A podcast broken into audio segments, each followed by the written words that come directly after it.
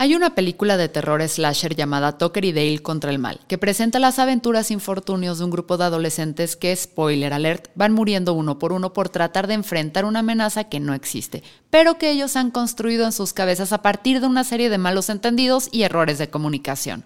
Fernanda, ¿me estás diciendo que estos pobres adolescentes idiotas hubieran podido sobrevivir si hubieran escuchado antes de actuar? Qué conveniente lección para este episodio. Así es, querida persona, pero entonces esta joya del cine contemporáneo no tendría una trama y nuestra vida sería 90 minutos menos feliz. Hola, soy Fernanda Dudet y esto es Ya es lunes, el podcast para iniciar la semana en modo Hola Peter. Y el día de hoy hablaremos del clima organizacional y uno de sus principales factores, la comunicación en la organización. El estrés, la depresión y demás afectaciones mentales atacan la productividad de las empresas y se manifiesta cada vez en más empleados que están a una calentada de comida en el microondas de tener un colapso nervioso y salirse rompiendo todo. Para más sobre este tema, date una vuelta a nuestro episodio Salud Mental en el Trabajo y danos validación en forma de like, parte indispensable del desayuno balanceado de un creador de contenidos. Según cifras del IMSS, 75% de la población trabajadora en México padece de estrés laboral, ese porcentaje coloca al país por encima del estrés que padecen en China, que es del 73%, y en Estados Unidos, que es del 59%. Para nuestro país, el estrés laboral representa casi 16 mil millones de pesos en pérdidas anuales por mermas en la productividad. De acuerdo a la Organización Internacional del Trabajo, los horarios largos, la inestabilidad laboral, altos niveles de exigencia en el trabajo y los bajos niveles de capacidad de decisión son desencadenantes importantes del estrés laboral. No tener conocimiento sobre cómo manejar o bajar los niveles de estrés puede convertir el clima laboral en una película de terror slasher que termine con tu organización, en sentido figurado. Aquí es cuando se vuelve importante hablar de cultura y clima organizacional. La cultura se puede describir como la base sobre la que se construye cualquier organización. Sin importar si es una empresa, un partido político o secta, que básicamente son lo mismo, Cultura organizacional se refiere a los valores, creencias, normas y tradiciones que a largo plazo guían la forma en que la organización y las personas que la integran se comportan y hacen su trabajo. El clima organizacional, por otra parte, está más influenciado por el aquí y ahora. Para entenderlo mejor, hablamos con Arturo Salazar, cofundador de Briefy. Según mi perspectiva, el, clima organizacional es más bien como el sentimiento real, ¿no? O sea, es como la sensación que uno tiene en un lugar, se supone producto de la, de la cultura, ¿no? Así como que yo lo entiendo. O sea, es como, ok, ya llegué, ya llegué al lugar, ¿cómo se siente esto que se supone que está en un plan de trabajo? Porque la cultura parte de un plan y parte de que alguien la escribió y alguien la definió. Y, muchas veces el clima es cuando ya llegaste, entonces, ¿esto cómo se siente? Si, si funciona o no. Entonces, ahí ya tú te sientas en el salón de clases y tal vez te vas a sentir un poquito presionado porque todo el mundo habla de viajes, ¿no? O sea, volviendo al símil de la escuela, ¿no? O sea, tal, y de repente dices, ok, este, tal vez este colegio es muy fresa para mí y tal vez no me siento tan a gusto, que la gente tal vez sea muy materialista. Eh, entonces eso puede ser de cualquier forma, ¿no? Entonces hay empresas más agresivas, hay empresas que, pues todo el mundo se trata un poquito más rápido, más agresivo. Eso pasa mucho cuando llega gente de fuera, de contextos, por ejemplo, menos acostumbrados a que te hablen como firme, ¿no? Que es algo muy, tal vez del centro del país. Cuando vas al norte del país, pues tal vez un regiomontano te va a aventar así el madrazo y para ellos es completamente normal. Y en el sur es como, ah, ya me sentí, ¿no? ¿Por qué, ¿Por qué me levantas la voz? Entonces, bueno, al final el clima va un poquito por ahí, ¿no? Y te digo, esto es algo muy simple pero obviamente tiene que ver con temas mucho más profundos como, a ver, ¿tienen perspectiva de género aquí? ¿No? O sea, hay, hay mecanismos internos que hacen que se sienta que las mujeres tienen inclusión, que las mujeres son respetadas, hay tolerancia o intolerancia a las faltas de respeto hacia las mujeres, por ejemplo. O sea, te digo, y ahí ya es cuando se meten ahora sí los temas un poquito más, más de, de peso, ¿no? Y de trascendencia. Pero sí, al final de cuentas, el clima, en mi parecer, es eso. O sea, es realmente, ya estando adentro, ¿qué aire se respira? O sea, y cómo me siento respirando ese aire. La cultura hace referencia a la ideología, valores y normas reflejados en historias y símbolos de la organización. Esto lo vemos, por ejemplo, en su visión y misión, en su comunicación institucional e incluso en el tipo de show que contratan para la fiesta de Navidad. Si de pronto te das cuenta que la cena estará amenizada por el DJ set de Margarita Zavala, sal corriendo de ahí. A pesar de que la cultura organizacional es más estable a lo largo del tiempo, hay que considerar que depende del entorno social en el que se desarrolla. Sobre eso nos platicó Pepe Ruiz, CEO de Aldercotten. Cuando hablamos de cultura, a veces es así como que pensamos en una sola cultura y no. O sea, tienes, tienes, por ejemplo, en la cultura de una empresa, tienes la cultura de la empresa montada sobre la cultura de sociedad. Si tú hablas de una empresa en Estados Unidos, la cultura de la empresa se monta sobre la sociedad. Y entonces, en una empresa internacional igual tiene lo que podría ser una cultura global, que son las cosas que se comparten, pero todos esos al final están montados sobre culturas de sociedad.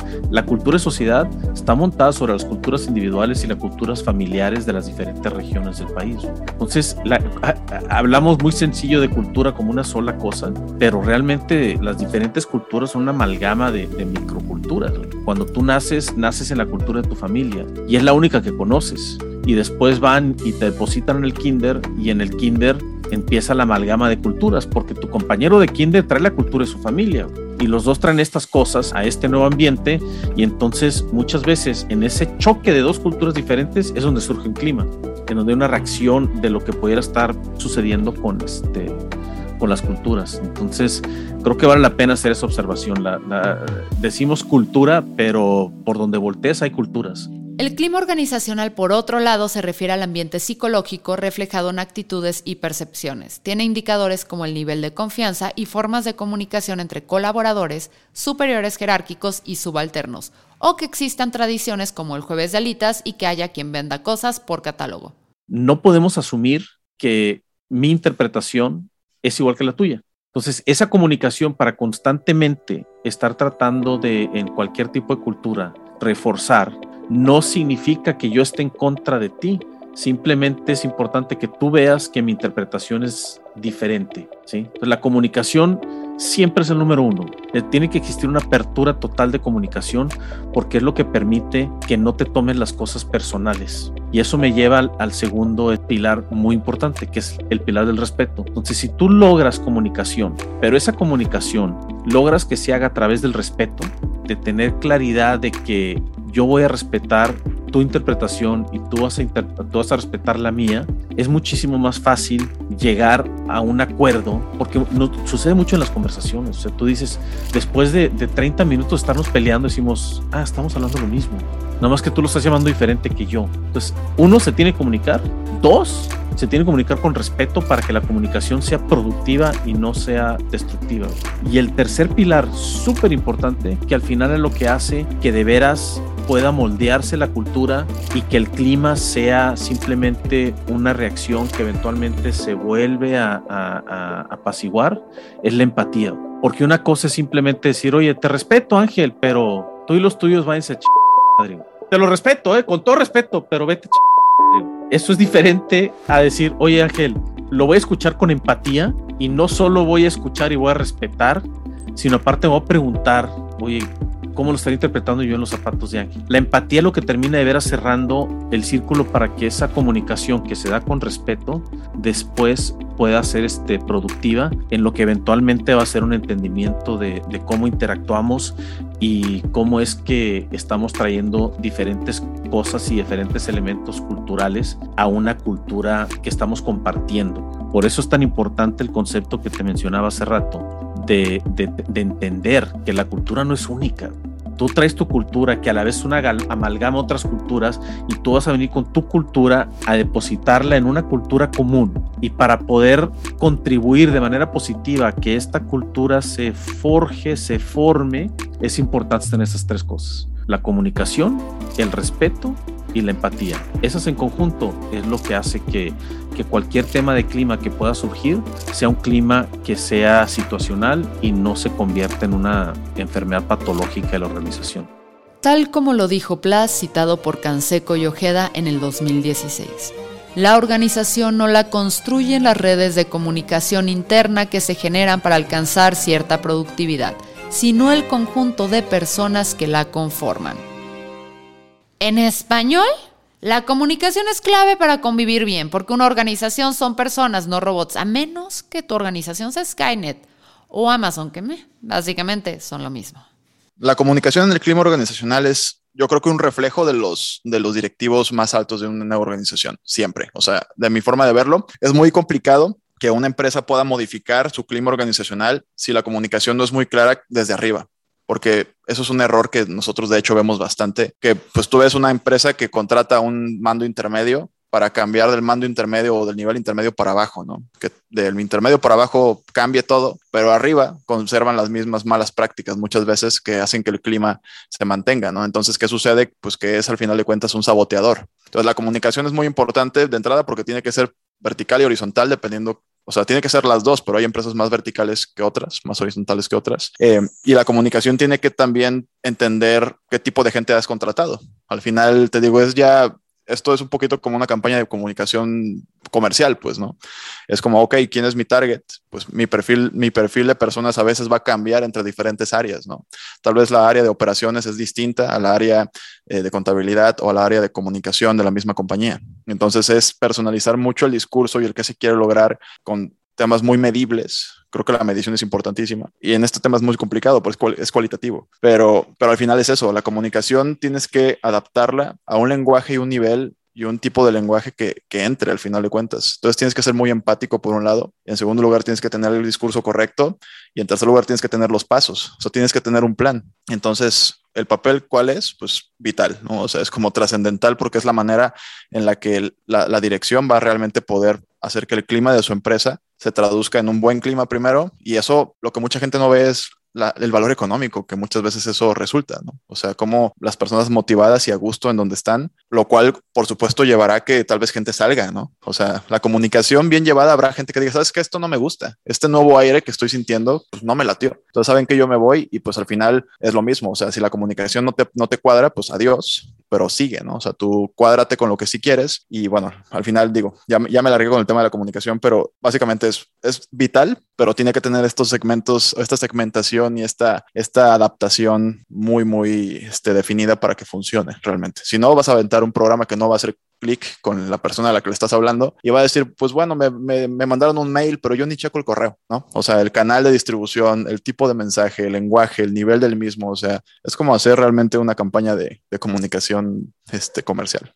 En este sentido, quien está conectado y comprometido con la organización es aquel que genera sentimientos importantes hacia ella y crea lazos sólidos con su equipo de trabajo. Tal vez no hace falta que te pongas todo toreto y termines creyendo que hasta las copiadoras son tu familia, pero es importante tener una buena red y forma de comunicación para sentirte atendido y con posibilidades de poder expresarte y sentirte tomado en cuenta. Por eso las relaciones interpersonales en las organizaciones son la vía para el desarrollo. Hace poco tenía una conversación con alguien acá en, Estados Unidos. Estaba muy enojado por un tema relacionado con lo de la vacunación y con lo del uso de las mascarillas, que también se ha vuelto muy polémico, ¿no? De que hay gente que, está convencida que no se quiere vacunar y otros que, estamos convencidos que nos tenemos que, vacunar. Pero total, en toda la, la conversación se me ocurrió decirle, oye, pero ¿por qué en lugar de estar señalando el 3% de las cosas en donde no coincidimos, apoyas tus emociones en el 95 de las cosas que sí coincidimos. Pero es que me estás diciendo tú entonces que tú este, estás de acuerdo con esta filosofía nazi. Digo, ah, cabrón, ¿cómo llegamos de que un vecino este, que vive en nuestra colonia, que busca que todos los niños vayan a la escuela sin que los atropellen, que busca que tengamos este, cordialidad, que cuando no sacaste tu basura te lo recuerda, güey. Ahora resulta que este tipo ya se convirtió en un nazi porque hay un valor en donde su interpretación es diferente y fuiste a jalar la hebra y resulta que ya sacaste todo un mecate este, y emitiste un juicio sobre su persona justo en ese microcomponente en donde no estás de acuerdo. Y en términos de, cultura y de clima, creo que una de las partes más importantes como líderes es tratar de siempre estar regresando a los puntos en común para generar esa empatía y que cualquier diferencia no se amplifique al punto en donde sea este, una erosión del clima que después sea una erosión de la cultura. Ahora, sabiendo que la comunicación es pieza clave para la organización, ¿cómo podemos detectar que hay problemas en ese rubro? Yo creo que los red flags, sí, los red flags más importantes en una empresa, yo creo que una vez más tienes que fijarte primero en los liderazgos. O sea, porque ahí es donde el liderazgo en algún momento se cambia y también enseña el nuevo liderazgo, ¿no? Entonces la cultura permea y el clima permea mucho ahí, en los líderes y las líderes de las empresas. Entonces tienes que entender que estas personas estén capacitadas para, para permitir la comunicación en la empresa. De entrada, permitirla, ¿no? Porque hay muchas personas que lo único que están haciendo es minar muchas veces el intento de innovar de alguien más o minar el intento de trascender de alguien más. Entonces, vamos empezando por ahí, ¿no? O sea, los red flags es, ok, una intolerancia, O alguien que sea todopoderoso, o alguien que simplemente esté como autoritario de que su, su, verdad es la única, ¿no? O sea, yo lo veo mucho por, por ahí. Una persona que habla, o sea, un líder que habla mucho más de lo que escucha, en mi opinión, tiene un red flag ahí, ¿no? O sea, yo creo que es un tema de dejar a las personas colaborar porque para algo los contrataste. El tema del micromanagement, también creo que es un red flag bien importante en la cultura, que el micromanagement al final es la microgestión, es esta manera en la cual muchos líderes de empresas están revisando todo lo que hacen y dando el check y dando el sí, ¿no? Aprobando todo lo que hace un colaborador que al final lo que hace es quitarle la motivación a tu colaborador porque no se siente dueño de ninguna decisión en la empresa y por un sentimiento de control, ¿no? De control total del líder, ¿no? Entonces yo creo que ese es otro red flag, el hecho de que no dejes a tus personas que te contrataste, se supone con capacidades para hacer las cosas, decidir por sí mismos. Este, y, y en tercer lugar, pues que simplemente no haya, o sea, un red flag definitivo es que no exista ni siquiera como la, la, voluntad, ¿no? O sea, la voluntad no esté reflejada una vez más en el director, directora de la empresa y de ahí para abajo. Te digo, eso yo creo que para ponerlo en tres, podría ser esos tres, ¿no? Una voluntad de la dirección para hacer esto. El micromanagement, yo genuinamente creo que es un asesino de empresas, o sea, sí total. He sufrido el micromanagement y es terrible. Y el último, te digo, son líderes que, que son autoritarios, que no, no están dispuestos a escuchar más de lo que están hablando. Afortunadamente existen múltiples metodologías y filosofías de trabajo para mejorar esta situación. Aquí te voy a presentar algunas de las que considero más importantes.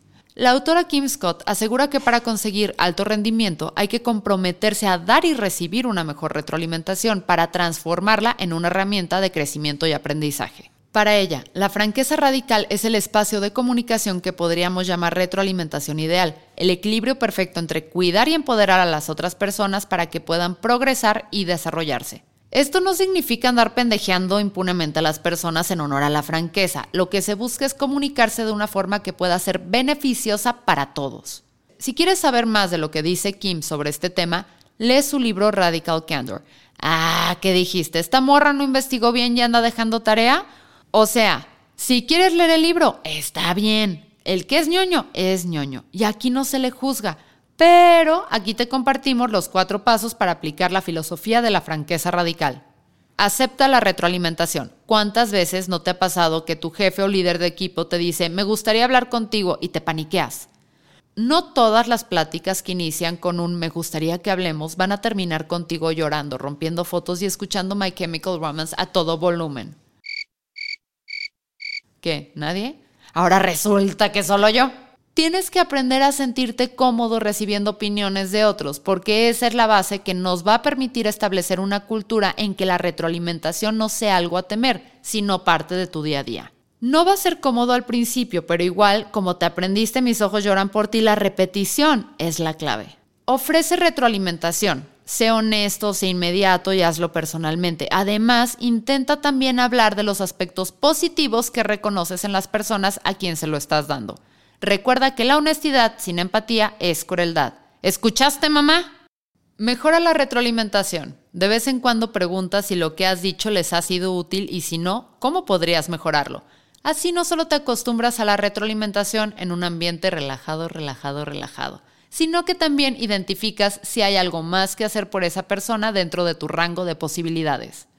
Y finalmente, promueve la retroalimentación, especialmente si estás en cargos directivos o lidereas equipos. Necesitas lograr una comunicación eficaz y sincera. Esto implica escuchar y tomar en cuenta lo que te digan los otros. Se trata de intentar entender, no solo de responder. Imagino que te ha pasado, que de repente dices, oye, es que vamos a hacer esto, y al final te volteas con algún amigo y le dices, güey, yo ni quería venir al cine, Pues yo tampoco. Pues ¿quién jodidos quería venir al cine, güey? Pues nadie, queríamos ir a los tacos, cabrones, pero todos quisieron venir al cine, Y a veces solo basta uno o dos que empiezan a comunicar y el grupo se empieza a dar cuenta que todo esto que asumiste pues realmente no era. Y pues ya todos felices porque andamos todos como borregos en el cine simplemente porque quizá en algún momento no existió la comunicación para veras expresar lo que queríamos porque lo que estamos forzando era la pertenencia a través de la no diversidad. Porque al final estamos tratando de, de, eliminar los, los diferentes miedos que tenemos en el espacio de trabajo y están terriblemente anclados en, en, en la expectativa de, de lo que de la aceptación y de lo, que los demás piensen de nosotros. Y al momento de estandarizar tanto y no generar diversidad, pues es, es este lo que, lo que terminas generando es una población muchísimo más grande que realmente no cumple con el estándar, pero que se está forzando y volviendo su, su vida miserable por tratar de acoplarse al estándar para poder cumplir con la pertenencia que la cultura le está planteando. Si la, el sentido de pertenencia está anclado en diversidad y si ser diferente es lo que se aplaude y lo que hace que te sientas parte de, entonces inmediatamente estás abriendo el abanico de la gente que de manera natural pertenece sin toda esta carga emocional desgastante y este, destructiva de tratar de convertirte en algo que no eres. Conscious Business, escrito por Freddy Kaufman, es otro modelo fundamental para mejorar la comunicación en tu organización. Básicamente se trata de entender que estás conviviendo con personas quienes tienen su estilo de entender las cosas y que también tienen sus objetivos por cumplir. El centro de esta filosofía es dejar de culpar a terceros y adueñarse de las cosas que sí puedes mejorar y modificar para que tu ambiente de trabajo mejore. Creo que todos tenemos una persona en la oficina que nunca tiene sus entregables a tiempo, que siempre tiene la excusa perfecta, o se le fue la luz, o se le crashó la compu, o vinieron unos extraterrestres que le hicieron cosas horribles y ahora se tiene que casar con uno de ellos. Para Kaufman, este tipo de conductas dificulta la convivencia en los espacios de trabajo, ya que al no haber un motivo real detrás del problema, no se puede solucionar y mucho menos se pueden tomar medidas para que no vuelva a ocurrir. Fijar fechas y cumplirlas, establecer objetivos medibles con roles de trabajo bien delimitados y respetarlos para que no se retrasen los demás compañeros, así como informar a tiempo cualquier contratiempo que suceda, son aspectos básicos detrás de esta filosofía de trabajo. Finalmente, una tercera forma de mejorar la comunicación en tu espacio de trabajo es algo que Arturo llama las tres preguntas para ayudar a tu equipo a resolver problemas. Una, una, estrategia de comunicación que me gusta mucho es una que es de Bain Company, una de las consultoras más grandes del planeta. Se llama Darrell Rigby, se llama creo él. Y este hombre tiene una metodología que son las tres preguntas para ayudar a tu equipo a resolver problemas. Y a mí se me hace muy interesante porque volvemos a lo mismo, es basarte en plantear la pregunta correcta para que tu equipo desarrolle. Entonces, me gusta porque son solamente tres preguntas. Es, ¿qué recomiendas? O sea, una persona llega con un problema, llega con una bronca que pues viene a tocar base contigo, ¿no? O sea, al final te podrías sentir halagado porque tu colaborador viene a tocar base con uno, pero al final de cuentas, pues te quedas, ok, qué bueno, pero no te la voy a resolver yo, o por lo menos es lo recomendable, ¿no? No resolvérsela, sino preguntarle primero qué recomiendas hacer, ¿no? ¿Qué recomiendas hacer acerca de esta bronca? Para que esa persona de entrada te dé como su hipótesis, porque muchas veces estas personas son las que realmente están en primera línea de la empresa, están en contacto con el problema directamente con el cliente y ellos te pueden dar una hipótesis de qué pueden hacer. En segundo lugar, o la segunda pregunta es, ¿cómo podemos probar eso? Entonces, cuando te dan una recomendación, que puede ser ahí mismo, puedes decirle, ¿sabes qué? No te preocupes, no me la digas ahorita, trabájala y vuelve conmigo. Cuando ya tengas las recomendaciones, ¿cómo podemos probarlo? ¿Cómo le podemos hacer para que podamos desarrollar la solución que está proponiendo esta persona con un costo bajo y un riesgo relativamente bajo? El famoso MVP en la industria tecnológica, ¿no? Este, y por último, la tercera pregunta es, ¿qué necesitas de mí? Con lo cual ya esta persona se, o sea, el líder en este caso, la líder, eh, ya se pone a la disposición de, pues, ¿qué necesitas? Recursos, tiempo, que te traigamos a alguien de otra área, o sea, un gerente para que te dé un poquito más de contexto, un consultor de otro lado, entendiendo que es un problema que realmente el, el líder o la líder quiere resolver, ¿no? Entonces, creo que esas tres preguntas, que las repito nada más para las personas, es ¿qué recomiendas? ¿Cómo podemos probar eso? ¿Y qué necesitas de mí? Creo que esa metodología, te digo que es de Bain Company, puede funcionar bastante bien para que los empleados puedan sentirse de entrada útiles, porque es algo bien importante. O sentirse útil es algo muy, muy importante. Este, que sean capaces de tomar sus propias decisiones con el respaldo y con la confianza de alguien que los está acompañando. La metodología que elijas, la comunicación debe ser clara, sin tomártelo personal y sobre todo con la intención de mejorar el trabajo sin joder al prójimo. La respuesta más sencilla a la pregunta de cómo mejorar la comunicación es bien sencilla y bien compleja a la vez. Bien sencilla porque es muy fácil de explicar y esto nos lo enseñaron en la primaria. La comunicación tiene tres componentes el emisor, el mensaje y el receptor. Y el problema natural que todos tenemos, regresando a, esta necesidad que tenemos de tratar de comunicar lo que son nuestros valores, es que le ponemos el 90% de la atención a cómo estructurar la emisión. Entonces, la comunicación la manejamos de la perspectiva de lo que estamos diciendo, de lo que queremos explicar. Le dedicamos mucho procesamiento mental a ordenar nuestras ideas para expresarnos bien, cuando realmente deberíamos de partir de qué tengo que lograr, qué quiero que el receptor reciba y cómo tengo que estructurar para que el receptor entienda. Y eso es parte de la empatía. Porque una vez que tú estás pensando cómo es que vas a ser recibido, entonces este, la comunicación cambia por completo y las cosas se aclaran de una manera impresionante. Pero digo que es complicado porque es totalmente contraintuitivo. Nuestra satisfacción viene de tratar de sentir que comunicamos lo que queremos expresar, pero nos enfocamos en lo que sale de la boca, no nos preocupamos en lo que recibimos, lo que recibe otra persona. Y hay veces que, y, esto, esto es, es totalmente estudiado, eh, en temas de liderazgo, está comprobadísimo que la empatía se dispara con la gente que tuvo asignaciones extranjeras. Porque cuando estás en el extranjero, inmediatamente estás consciente de que aun cuando estás en un país en donde, donde es el mismo idioma, vete a Argentina, vete a España, vete a Chile y hay ciertas palabras en donde como mexicano estás preguntando, híjole, a ver si Ángel es español, ¿qué significa si yo le digo, si suelto yo la palabra mamón, ¿qué significa ya? Si digo pendejo, ¿qué significa ya? Oye, qué fregado es una gilipollas. Pero si sigues ese ejemplo de exactamente lo que sucede cuando estamos en otro país en donde no asumimos que la gente va a interpretar igual que como nosotros lo estamos expresando, inmediatamente cambia la comunicación. Y, una vez que un líder empieza a dominar esa habilidad de, estar hablando, pensando más en lo que están escuchando que en lo que estás diciendo, es cuando el switch cambia y todo empieza a ser muy diferente.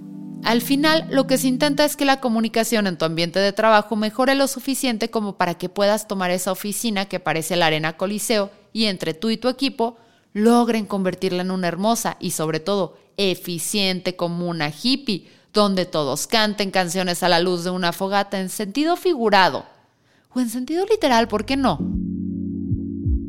Mi nombre es Fernanda Dudet y esto fue Ya es lunes, el podcast de Neobox, la empresa número uno de hosting en México. Y hablando de México, este mes patrio habrá precios especiales en la compra de dominios.mx durante todo septiembre. Checar las redes sociales de Neobox para información y recuerda que puedes apoyar este podcast dándole like, suscribiéndote y compartiendo. Chao.